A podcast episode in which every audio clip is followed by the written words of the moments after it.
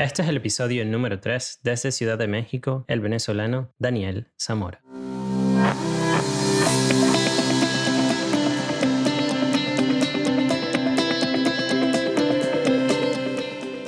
Bienvenidos a Migrantes Exitosos, soy el doctor Duples Blanco, migrante venezolano viviendo en Estados Unidos. Y todas las semanas traigo mensajes, historias y entrevistas que te van a inspirar al conocer de primera mano la mentalidad y la ética de trabajo que llevaron a otros migrantes a alcanzar el éxito lejos de su país natal. Mi invitado al día de hoy es Daniel Zamora, es venezolano, es ingeniero informático de la Universidad Católica Andrés Bello y tiene cuatro años viviendo en la Ciudad de México. Él es el encargado del departamento de Trade Marketing para el sector de productos de prescripción para Sanofi México y además es el líder de transformación digital de Sanofi para Latinoamérica. Para los que no saben, Sanofi es una farmacéutica francesa multinacional y es la empresa que se encuentra en el puesto número 8 de las empresas farmacéuticas con más ingresos en todo el mundo para el año 2020. Una de las cosas que por las cuales decidí invitar a Daniel al podcast es porque él tiene ya más de 7 años en el mundo corporativo, ha ido escalando poco a poco y inclusive su migración fue gracias a través de la empresa que lo llevó desde Venezuela hasta México. Hay cuatro cosas que quiero que aprendas el día de hoy en este podcast. Eh, la primera es acerca del crecimiento dentro de una corporación. ¿Cuáles son esos pasos que hay que hacer para hacer crecer tu carrera y cómo comportarse en el mundo corporativo?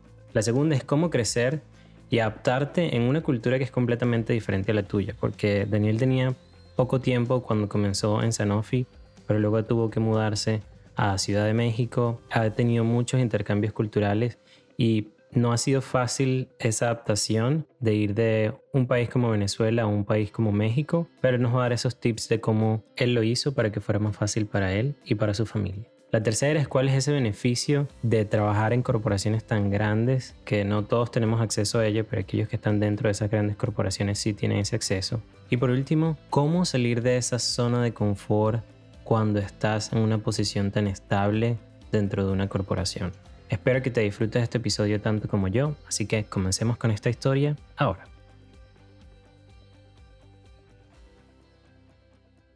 Hola amigos, bienvenidos a otro episodio del podcast Migrantes Exitosos. Hoy estoy súper emocionado por la entrevista de hoy porque a quien tengo justo aquí conmigo es uno de mis amigos de hace más de 30 años. Nos conocemos desde que estábamos en el colegio. Él tiene cuatro años ya viviendo en México desde que se mudó desde Venezuela. Y de verdad que esta entrevista es muy emocionante para mí porque a pesar de que lo conozco, sé que voy a aprender de él el día de hoy. Ustedes también de muchísimas cosas en el mundo corporativo. Así que sin más que esperar, pues aquí tengo conmigo a Daniel Zamora. ¿Cómo estás, Daniel? sí, sí. cheers, cheers. Cheers. Me encanta te aplausos por esto. Oh, qué bien. Súper bien, imagínate, con esta vista, sufriendo aquí la, los embates del, de la pandemia. Sí. Eh, me hubiese gustado estar en Chapultepec, en, no sé, en otro lugar, pero bueno, ya estoy acostumbrado a estar en mi casa relajado. Claro, estás en tu casa desde que comenzó la, la cuarentena, ¿no? Sí, ya llevamos tres meses aquí. Em, y sí, literal, sin salir, sin ir a ningún lado, cuidándonos mucho, ¿no? Vale, genial. Daniel, estás, eh, trabajas en Sanofi, eres uno de los corporativos en, en Sanofi, eh, pero me gustaría que te presentaras a tú mismo un poco quién, quién es Daniel Zamora. Sí, mira, eh, súper cool tu, tu introducción. Eh, yo, o sea, a mí me parece ese título muy rimbombante. Yo me describiría más como, como Daniel Zamora, una persona que lleva siete, años trabajando para Sanofi. Eh, puede sonar mucho para un millennial, pero eh, lo que está cool es que durante todos estos siete años pues he aprendido y, me, he desarrollado como persona y como profesional. Eh, mi rol en Sanofi es básicamente como generar una conexión entre comercial y marketing. y, eso, y eso básicamente se traduce en que, en que entregamos performance o crecimiento a la compañía siempre utilizando bien los recursos que tenemos de comercial y los recursos de cada marca. Básicamente esa es la traducción de ese título. Ok, claro, cuando, cuando recuerdo que tú estudiaste ingeniería en la Universidad eh, Católica Andrés Bello, ingeniería informática, o sea, ingeniero en informática. Te graduaste ya hace 10 años aproximadamente. Sí. Y entras, tuviste varios trabajos hasta que entras a Sanofi. ¿Cómo fue esa, esa transición de como ingeniero informático que entras a Sanofi y comienzas a crecer dentro de la compañía ya en Venezuela? Mira, fue medio gracioso porque, o sea, yo cuando comencé, que me gradué, siempre busqué como emprender, buscar a, hacer mi empresa, desarrollos webs, todo eso. La verdad es que lo estaba haciendo y iba creciendo, tenía un buenos desarrollos, eh, pero no era algo que me llenaba, ¿sabes? Entonces, yo lo que decía era, para graduarse había un requisito muy fastidioso que era hacer pasantías. Entonces yo dije, bueno, voy a buscar una empresa que sea cualquier cosa. Eh, hago mis pasantías, termino, lo mando todo a la, a, la, a la ver y literal me pongo a trabajar en mi empresa. Entonces cuando empiezo en Sanofi, yo comienzo como pasante de informática, desarrollando una plataforma X para la compañía.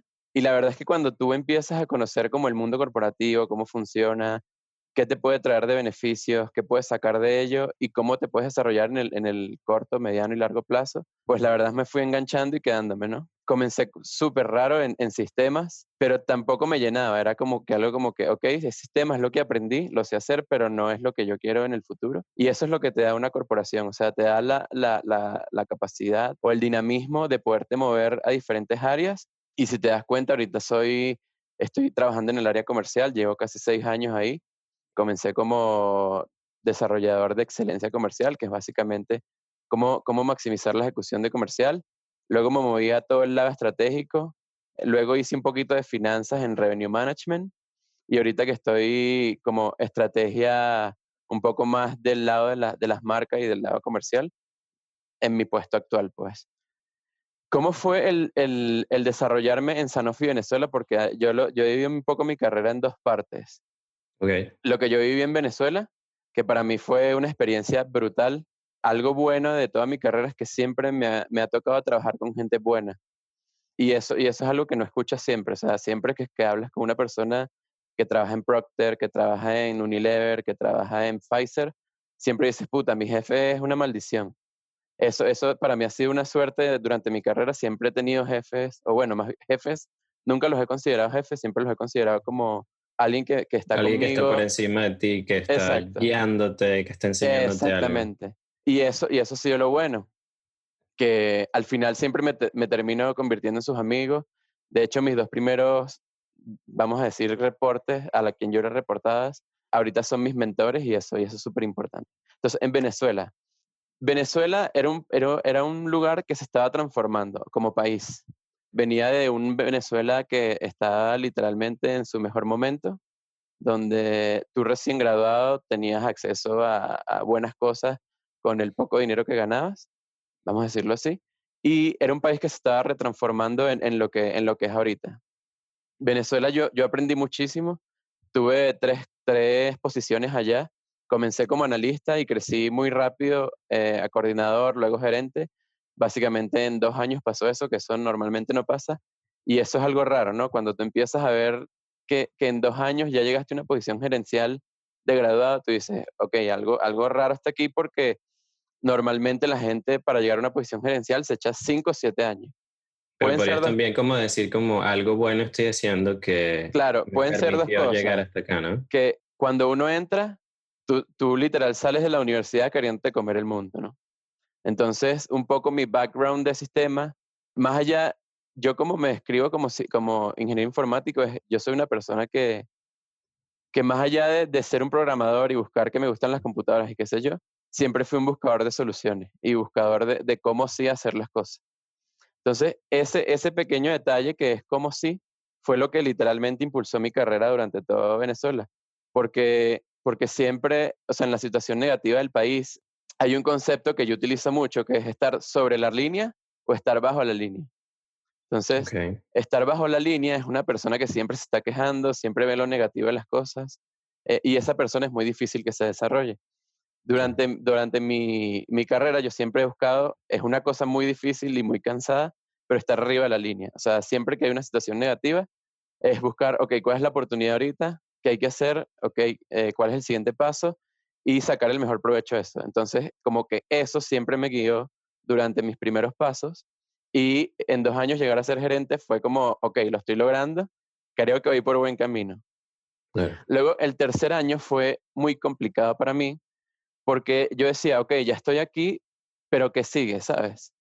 Como, ok, el siguiente paso, de hecho, yo me acuerdo, hay, hay cosas en el mundo corporativo que es como tu Individual Development Plan, que es como tu, tu plan de desarrollo que tú generas dentro de tu compañía y se la pasas a recursos humanos, recursos humanos está claro de que eso es lo que tú quieres y vas siguiendo esos pasos, pues. Entonces yo decía, ok, el siguiente paso puede ser que yo puedo ser el director comercial, cool. Suena, suena grande, pero, pero realmente quiero ser el director comercial de una filial que se está viendo afectada y está, bien, y está siendo cada vez más chica. Esa era, era como mi lucha de ese, de, ese tercer año, como que, ok, ¿qué tengo que hacer ahora? Claro, tú veías como que, bueno, que voy creciendo en esto, pero donde estoy creciendo se está quedando Exacto, pequeño. Como, pequeño, y, y, no pequeño porque una posición de director es grande, o sea, es algo donde vas a ganar dinero, que eh, al final todo el mundo trabaja por dinero, donde, donde quizás vas a tener responsabilidades grandes que te van a permitir desarrollarte, pero yo decía, ok, director y luego, y luego qué. Siempre yo siempre estoy pensando como el luego qué. Entonces yo decía, ok, después de, director no veo nada claro para mí. Y entonces fue por eso que, y, y, y era súper difícil porque tenía dos caras de la moneda. Tenía una cara donde estaba ganando dinero, o sea, para estar en Venezuela era mucho dinero. Para una persona de 27 años era mucho dinero. Y, yo decía, ok, me voy a, México, Brasil, lo que sea, pero quizás voy a ganar un tercio de lo que estoy ganando ahorita y me tengo que ir a una posición más chica porque, porque en otro país no van a contratar a un director de 27 años. ¿Sabes? Tienes que tener un background más, más grande. Entonces, ese año fue como, ok, ¿qué decido? Me quedo en Venezuela ganando dinero y, y quizás desarrollándome en un corto plazo rápido, pero en un largo plazo me puedo ver detenido. O me voy a otro país con una posición más chica, ganando menos dinero, pero con una proyección de carrera mucho más, más adelante vas a poder crecer. Exacto, entonces esa decisión fue, fue tomada y pues bueno, ya, ya hace cuatro años que estoy viviendo aquí en México con mi esposa, lo cual es, eh, ha sido una experiencia increíble y bueno, la, la, la agradezco mucho el, el, el, el poder lograrlo, ¿no? Entiendo. Y cuando llegas a México, porque el choque cultural que hay entre Venezuela y México, a pesar de que los dos países somos latinos, a pesar de que tenemos comidas que son relativamente similares, aunque en Venezuela no hay esa como que cultura de comer eh, mexicano, eh, me imagino que hubo como que un choque cultural entre tú venir de Venezuela, encontrarte con los directivos de México, que a pesar de que estabas dentro de la misma compañía, hay formas de pensar, formas de cómo hacer las cosas completamente diferentes, ¿no? ¿Cómo dices tú para, para cuando llegas a México y como que sobrellevar ese choque cultural entre lo que es Venezuela y lo que es México? Sí, mira, yo voy a partir la respuesta como en tres partes. La primera es, o sea, yo nunca, nunca olvido el primer día de trabajo en un lugar.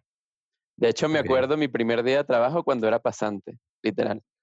Y, y, siempre digo, como que ese día era un Daniel que tenía una caja de, de temores gigante y una caja muy chica de, de capabilities o conocimiento. Que eso, eso al final se fue distribuyendo de forma distinta. Los temores se fueron quitando y eh, los capabilities o desarrollo fue incrementando. Entonces, más allá de cuando yo me vine a México con mis cosas, qué sé yo, yo esas dos cajas las tenía súper presentes. Entonces, el primer día de trabajo recuerdo que o sea, me acuerdo clarito como, puta, otra vez la caja de miedos es gigante y la caja de capability sigue siendo de su tamaño. Entonces es, ¿cómo quitas esos miedos cuando llegas a una posición nueva? Porque eso siempre te va a pasar. Más allá de que cambias de país, cuando, cuando tú cambias de un lugar, siempre sales de tu zona de confort y eso es un momento que te mueve en tu vida, no importa lo que esté pasando, ¿no? Entonces, esa, esa es como mi primera parte. La segunda es que el, el, el choque cultural sí es muy fuerte. Más que todo porque a mí me pasaron dos cosas. Uno, yo estaba en un nivel organizacional un poco más alto. Cuando vengo aquí, básicamente para explicártelo o para que todo el mundo lo, lo sepa, yo allá en Venezuela reportaba a un director y trabajaba como la mano derecha del gerente general. Cuando me vengo a México, esos accesos ya no los tengo. Entonces, ese fue el primer choque, como, ok, yo estoy preparado para esto, pero puedo llegar hasta aquí ahorita, porque en México hay algo muy importante que es el tema jerárquico. Entonces, tú no puedes saltarte a, la persona a la que tú reportas tan fácil eh, e ir directo con un director y un gerente general. Entonces, eso para mí fue mi primer choque. El segundo choque cultural fue que, el, el, aunque la cultura mexicana es muy, muy enriquecida y muy cool, a mi parecer, el venezolano es una persona muy directa. Entonces, yo hablar directamente con una persona, decirle, mira, esto no me parece, o vamos a hacerlo de esta forma, era muy difícil. Y además metías el tema de jerarquía. Entonces era como que, yo sé cómo hacer eso, pero, pero, pero ¿cómo te lo digo? Que respetar, tengo que respetar la posición en la que tú estás. Y eso, y eso me costó, y para mí el, el mayor consejo o, o, o, como cosas que le digo a la gente es, cuando tú llegas a un país, tú no puedes llegar a imponer tus reglas, ¿sabes? Ah, sí. Porque, porque tú en Venezuela eras de una forma, tú trabajabas con una gente eh, y, era, y tu mundo era así. Cuando tú llegas a otro país, ese país ya tiene reglas, tiene formas de, de interactuar entre las personas, tiene maneras de, de manejar las cosas eh, y eso tienes que respetarlo y recibirlo con un, con un, con un, como un, como dicen, como tragar fuerte y darle, ¿sabes? Y eso, y eso, eso me costó a mí un mes. Cuando yo dije, ok, ya ¿qué está pasando? fue un día así que me paré y dije, algo, algo, algo no estoy haciendo bien. Y, y fue como, vamos a cambiar el switch y vamos a pensar en esto. Y, y, y, literal, a partir de ahí todo empezó a fluir. O sea, tú puedes decir, un mes quizás no es tanto tiempo, porque un mes pasa muy rápido. Hay gente, hay gente que pasa años en que no entiende, de que extraña su país, de que siento que pasa mucho con, con asilados o refugiados que tienen que dejar el país, por lo menos yo lo veo mucho acá con, con gente de Venezuela que ha tenido que dejar Venezuela por diferentes, por, todo lo que está pasando allá y, y le extrañan y, y, como ellos no tuvieron como que esa oportunidad de poder adaptarse, todavía están pasando o como, como que sufriendo ese, ese grief, ese eh, el duelo, el luto, sí, de que todavía, de que dejaron el país y no terminan como que de adaptarse a la nueva cultura. Exacto. Entonces, para, para mi recomendación ahí es, o sea, piensa siempre porque estás ahí. O sea, que, que tú estás aprendiendo de esto y, y hacia dónde te va a llevar esto. Al final, toda experiencia te enriquece y, y lo más cool es cuando cuando tú, o sea, las veces que yo más he aprendido como persona, como profesional, como lo que sea, es cuando me he movido de, cuando he hecho un cambio tan brusco como un cambio de país, un cambio de posición donde yo manejaba, qué sé yo, club social y después manejaba eh, BlackBerry, ¿sabes? Un cambio totalmente distinto de polo a polo que, que te saca de tu zona de confort y dices, puta, o sea, tengo que empezar a, tengo que aprender a aprender o tengo que aprender a desaprender esas cosas son las que realmente te hacen desarrollarte y mover tu, tu, tu, ser como persona hacia otro nivel. Claro, claro, no, súper importante eso que dices, porque siento que, eh, o algo como que importante que tú dijiste es que el país nuevo no se va a adaptar a ti. Tú eres el que se va a adaptar al nuevo país y es lo que te va a permitir a ti triunfar. Y no, no solo, por lo menos aquí en Estados Unidos, eh, hablar inglés o el idioma, sino también entender por qué la gente hace las cosas, entender por qué ellos comen picante, por qué, por lo menos en México, entender por qué ellos hablan de una forma y no intentar hacerlo como burla, sino intentar hacerlo para que ellos sientan que tú estás entendiendo la cultura y que tú no vienes de otro lugar a imponer lo que tú estás haciendo. Y considero también que tú para poder crecer dentro de la compañía, tuviste que mezclarte entre ellos para que eso te pudiera permitir como que avanzar. O sea, llegas a una posición de, director también en... Todavía, todavía no. Básicamente llegué como una posición de gerente junior.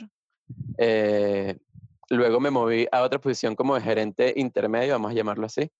Gerente intermedio todavía no tienes reportes a tu cargo, o sea, no, manejas un equipo. Y luego me moví a mi posición actual, que soy como gerente senior. Eh, ya, ya llevo todo el equipo de trade marketing, básicamente eso. Y lo, último que te quería comentar en eso, que es mi tercera parte de la, respuesta, es que siempre, eso es una de las cosas buenas que te da trabajar en una compañía internacional, que tienes un, una, una corporación, que tienes un cambio cultural diariamente. O sea, yo diariamente estoy en contacto con gente de Brasil, con gente de, Polonia, Ayer estaba hablando, imagínate tú, con gente de Rusia y Estados Unidos. Entonces, es como, como eso es una de las cosas. Y, y el aprender de, de, una experiencia multi, multi-country, como le llaman aquí, eh, es algo que te nutre mucho. O sea, en, entender cómo trabajar con un ruso, cómo trabajar con un polaco, cómo trabajar con un, alguien de Estados Unidos. Y tú siendo, siendo latino, la verdad es, es algo muy, muy nutritivo, muy, muy valioso para uno. Y ahí hay algo importante, que es que nosotros como latinos siempre pensamos que todo lo que viene de Europa o Estados Unidos es lo máximo. ¿Sabes? Sí, es como una eh, creencia o algo que... Es una creencia... que es un país que nosotros crecimos con esa cultura tan de que todo lo que venga de Estados Unidos es bueno y, y, no es que sea malo, porque sí hay muchas cosas de calidad que vienen de aquí, pero no uno no tiene que ver todo con los ojos cerrados y aceptarlo como el estatus como que si todo lo que venga allá es bueno. Exacto, entonces eso de que eh, no sé qué nos hicieron como latinos cuando éramos chiquitos o, o el mundo que nos hizo, pero te que fue MTV y, y, algo y todo. Pero eso tenemos un chip que, que, que, hasta es una barrera emocional y, y cerebral, vamos a llamarlo así, que, que literal cuando tú te sientas con un tipo de, de Rusia, de Polonia, de Estados Unidos, es como mierda, o sea, ¿qué tengo que hacer con esta gente? Y la verdad es que te das cuenta que, que, que gente como tú, o sea, e, es gente de otro país que está buscando lo mismo que tú y, está aprendiendo y se está desarrollando. Entonces, cuando tú te mueves a otro país, es lo mismo. O sea, la gente es gente como tú. Entonces, lo único que tú tienes que hacer es moverte, quitarte como el chip cultural. No, no quiere decir que vas a dejar de comer arepas ni pabellón criollo, no, porque eso es algo que, que, a ti te gusta, pero cambia ese chip cultural de, de entender cómo es la gente y, y, y empezar a socializar de forma positiva con ellos, ¿sabes? Claro, no, no andar como que de una manera defensiva, como que voy a demostrarle a esta persona que yo sé más que él y que tiene un acento en inglés y que no lo entiendo porque así él va a sentirse de otra forma, sino no, más bien, eh, a ver, aprendamos hoy cómo se dice hola en ruso. Exacto. Y ya aprendes de eso. Y eso, y eso es lo que yo decía de estar siempre arriba de la línea. Buscar comportamientos en la gente que, que sean productivos para ti y, aprovecharlos y, desarrollarte en función a eso. Yo soy, pues, una, una cosa que, que, es, que yo siempre he dicho es que yo nunca aprendo leyendo o, o, viendo un programa. O sea, para mí aprender de esa forma es muy difícil. De hecho, yo un libro, o sea, yo leo, pero un libro me lo tengo que leer muy lento, porque no, no lo logro aprender. Yo aprendo es viendo cómo la gente se comporta, cómo la gente eh, cuando presenta un tipo mayor se comporta y observando. Yo, yo aprendo mucho por observación. Entonces, ese, ese mecanismo de, de, observación y de adaptación es lo que me ha permitido a mí también como seguir todo este camino corporativo que puede ser fácil o difícil, no lo sé, pero, pero que, que me ha hecho desarrollarme, pues. Sí, hubo un momento en el que yo, bueno, desarrollé el hábito de la lectura, comencé con varios libros de, de negocios, de autoayuda, de donde yo comenzaba como que, oh, ok, por lo menos con Padre Rico, Padre Pobre, que es un libro de, de negocios. Entonces, eh, lo, leía, se, iba al siguiente libro, pasaron casi que seis meses mientras iba desarrollando ese hábito, hasta que en un momento me encuentro con, en Instagram, hay, hay, un, hay una, una persona que yo sigo, que él describe como que puedes leer todos los libros, pero hasta que no comienzas a aplicar lo que está en los libros, no estás haciendo nada. Exacto. Eso no es lo que te convierte en un lector. Entonces, a medida de que fui, después de que leí eso, esa, esa frase o sea, ese post, fue como que, hey, debo ya comenzar a aplicar todas esas cosas que, está ahí, que, que estoy aprendiendo, porque si no, nunca voy a hacer nada de lo que dicen esos libros. Literal. Y es eso, o sea, yo leo y, y, como te digo, o sea, se me quedan las cosas, pero a la semana ya no me acuerdo.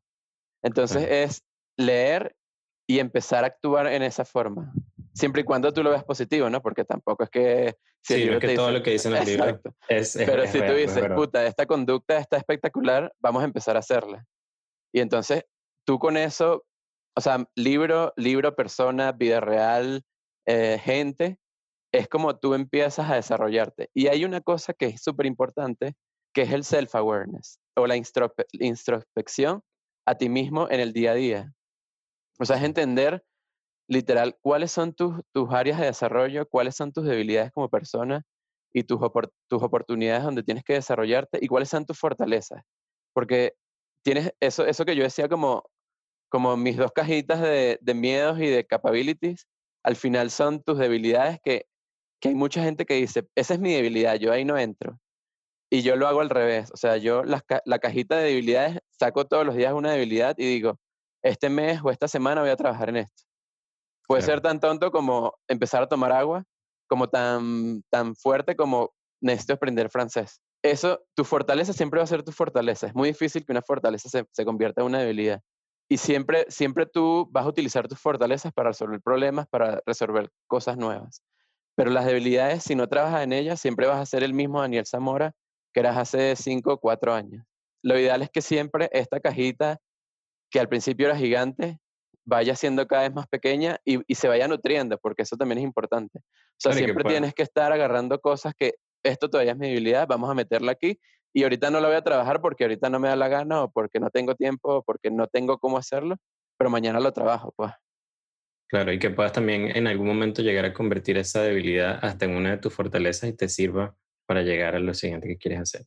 ¿Cuáles han sido eh, como que los beneficios que tú has visto de trabajar en una corporación? O sea, ¿qué te ha servido a ti que tú digas, wow, haber trabajado o, estar dentro de una corporación me ha traído todos estos beneficios, tanto para crecer como persona como eh, económicamente en general? Sí, mira, hay, hay como, como opiniones encontradas, porque hay mucha gente que dice, trabajar en una, una corporación nunca te va a hacer rico, rico en dinero, ¿no? Sí. Y eso es verdad, o sea, tú trabajando en una corporación, eh, al menos que llegues a ser el, el, el papa mundial del mundo, un CEO, eh, un CEO es, es, que vas a, vas a realmente ser millonario, ¿no? Eso es un mito que, que, hay, que, que, que, existe. Solamente como el 15% de todo todos los empleados de una corporación son millonarios. Entonces, eso es algo importante. Entonces, pero ¿qué tiene bueno una corporación? Que te, que te da una estabilidad emocional y, y, monetaria que, que, quizás en el momento de vida donde yo estaba hace tres años, cuatro eh, o, o, ahorita inclusive, es muy valiosa, ¿no? O sea, el tú, el tú tener esa, esa, esa estabilidad en este momento creo que es muy bueno. Ahorita que ya viene mi en camino. Claro, imagínate. eh, no, imagínate también el coronavirus. Imagínate que hubiese pasado si yo no estuviera en una corporación y el coronavirus nos embate y, ajá, ¿qué pasa? Yo estoy en México solo, no sé qué. Bueno, esa tranquilidad te la da. Por otro lado, esa tranquilidad es buena si, si, si eres una persona de corta edad o de, o de, o de mucha edad, ¿ok? Cuando estás en el in-between de, de esos dos márgenes de edades, puede ser mala, porque, porque tú entras en una etapa de, zona de confort que quizás dices, ah, estoy haciendo mi dinero, con esto puedo vivir y ya está pero siempre esa, esa zona de confort tienes que retarla en tu día a día, porque, ok, estás recibiendo dinero, pero, pero es lo que tú quieres. Entonces, lo que te, otra cosa, un beneficio positivo es que durante toda tu, tu carrera profesional te desarrollas en diferentes áreas. En mi caso, por ejemplo, yo sé de comercial, sé de finanzas, sé de desarrollo de negocio, cómo hacer estrategias para crecer productos, y eso para mí es súper valioso. Entonces, ¿Cómo salir de esa zona de confort? Pues aprovecha ese in-between de edades y empieza a desarrollar tus propias cosas, porque yo veo la, la, cosa así. Tu trabajo tiene que ser tu flujo de caja estable, ¿ok? Que tú en tu día a día te puedas manejar, puedas, puedas viajar, puedas comprarte una casa, puedas comprarte un DEPA, pero tú siempre tienes que tener múltiples eh, entradas de dinero, de flujo de caja, para buscar el siguiente paso. Entonces, eso te lo da una corporación. La corporación te da esa estabilidad de tener tu flujo de caja, pero siempre como persona yo recomiendo que tengas dos, tres, cuatro, hasta cinco ingresos eh, por distintos medios. Y eso, eso es un beneficio que te da eh, la corporación porque te permite hacerlo. Te permite tener una estabilidad y planear en forma gradual estos cuatro, cinco, seis, siete, ocho pasos que tú quieras de ingreso de dinero. Lo tercero que te da es que te da desarrollo. Eh, yo la verdad he aprendido muchísimo. Cuando, o sea, yo empecé como un ingeniero informático, como te dije, yo sabía programar y era un duro programando, pero no sabía cosas de negocio, no sabía cómo interactuar con gente. De hecho, o sea, yo soy una persona muy introvertida, introvertida y hasta penosa. Entonces, eso, eso, eso me lo, me lo quité, me costó mucho, pero me lo quité, pues. Y eso te lo da una corporación, ese desarrollo personal y profesional de forma rápida o prolongada dependiendo de, de, que, de, que, de tu objetivo. Y lo otro que te da una corporación es ese, esa interacción multicountry que te permite agarrar la visión de muchos países estando desde México o desde Venezuela y tú incorporar esos conocimientos en tu vida diaria. Y eso es súper importante porque la corporación es eso, pues es, un, es una corporación que tiene filiales en diferentes países, cada filial opera de forma distinta, pero al final puedes intercambiar conocimiento, puedes intercambiar buenas prácticas, puedes intercambiar muchas cosas y eso es positivo. Claro. Sí, yo, yo, antes pensaba que era como que, wow, si estás trabajando para otra persona, nunca vas a poder como que salir de ese, de ese como caparazón en el que tú lo vas a romper y vas a tener tu mismo negocio propio y vas a saber manejarlo, pero no, independientemente de que estés allí creciendo, cuando tú salgas de esa compañía en algún momento y decidas tener tu propia compañía o tu propio negocio, tú vas a poder aplicar todo eso que la compañía te permite, porque de paso lo puedes ver como que dos formas. La compañía te está pagando por aprender a desarrollarte y que después tú puedas salir de allí a manejar tu propio negocio. Así que me parece que es algo sí, eso, es súper importante. Que puedes verlo como de las dos formas, ¿sabes? Y, me, y me, me, de verdad que me llena de orgullo que tú lo estés viendo así y que de una vez estés pensando más adelante en así sea crecer dentro de, dentro de Sanofi y llegues a ser uno de, de ese 15% que mencionabas antes o decías en algún momento, ¿sabes qué? Lo voy a dejar, voy a, armar, a tener mi propio negocio, pero con todas las herramientas de marketing y, de, de, informática y de business y de todo lo que aprendiste allí, lo vas a poder lograr. Eso me pareció, verdad, muy, muy interesante. Y ahora quisiera saber qué es el éxito para Daniel Zamora. ¿Cómo definirías? ¿Cuál es esa definición de éxito que tú tienes? Mira, el éxito es una palabra chica porque tiene cinco letras, pero, pero es, es, algo muy grande cuando, cuando, cuando tratas de pensar en ello, ¿no? Para mí el éxito es, como yo lo, yo lo divido en tres igual. Para tú llegar a ser exitoso, siempre tienes que dar el primer paso. Y eso, y eso es lo, lo más importante. O sea, tú siempre tienes que decir qué es lo que yo quiero como persona y, y qué voy a empezar a hacer. O sea, por ejemplo, esto que estás haciendo tú de un podcast, eh, quizás ahorita tú no sabes si va a tener un reach de un millón de personas o cinco o dos. Pero ahí viene el segundo paso, que es, para mí, este podcast es exitoso. Si tú, esas dos personas que lo están escuchando, se llevan algo y mejoran en su vida personal o lo ayudas a, superar algo en su vida. Entonces, para mí, si eso lo logras tú con este podcast, este podcast es exitoso. Entonces, ese, esa es mi respuesta. O sea, el éxito es algo muy, muy raro de explicar porque tú puedes decir que es éxito. Una persona que tenga 20 millones de followers en, en Instagram, quizás esa persona puede ser la persona más infeliz detrás del Instagram. Y eso para mí no es una persona exitosa. Para mí una persona exitosa es una persona que está impactando al mundo de, de, forma positiva, que lo que está aprendiendo en su día a día lo está llevando al mundo o lo está retribuyendo a la sociedad y que internamente él se sienta en paz y pueda, y pueda vivir tranquilo en su día a día. Para mí eso es el éxito. Entiendo. Básicamente. La verdad que muchísimas gracias.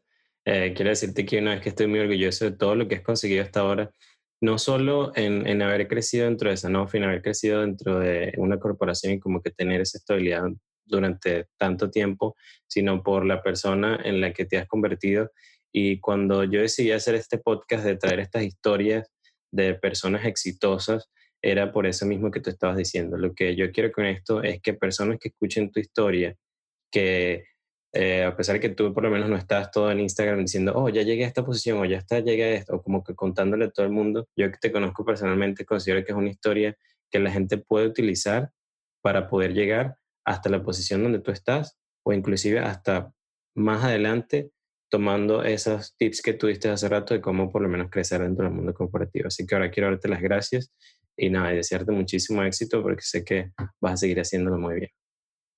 Súper. Y bueno, yo me despido. Eh, Súper buena la entrevista, la verdad. Es, es la primera que hago y, y estaba un poquito nervioso ayer, ayer. Me puse a escuchar podcasts que, que hablaran de cosas similares y mi reflexión fue, o sea, no, no tienes que aparentar nada, simplemente preséntate como tú eres y, y lo que has hecho y tu historia quizás conmueva a una persona, como tú dices, que, que quizás está atrapado en algo y, y, quiere tomar el siguiente paso. Y, nada, tres mensajes súper simples. El primero, hay que atreverse. Siempre ve las oportunidades como que estás aprendiendo y tomando algo de eso. Eso para mí es súper importante. Lo segundo es cuando, cuando migras, no busques que tu cultura sea tomada por el país, más bien abraza la cultura del nuevo país y aprende a adaptarte, que eso te va a llevar a otro nivel. Y lo tercero es, nunca, nunca estén en su, en su zona de confort cómodos, porque eso, eso siempre te va a llevar a ser una persona mediocre, vamos a llamarlo así, y que no se va a desarrollar como persona. Siempre busca el siguiente paso y, ve que, viene cinco, tres, cuatro años después de lo que estás haciendo ahorita. Y eso te va a ayudar a, retarte y decir, ok, ahorita, esto esto es lo que estoy haciendo ahorita y está bien, pero esto no es lo que yo quiero y yo quiero llegar a ser lo que sea. Y, busca, busca desarrollarte para llegar ahí. Excelente. Muchísimas gracias, Daniel. De verdad, espero nos veamos pronto ya en México cuando todo esto eh, del coronavirus nos permita viajar. Te quiero. Un abrazo. Bye. Muchísimas gracias de verdad por quedarte conmigo hasta el final, por escuchar este otro episodio del podcast.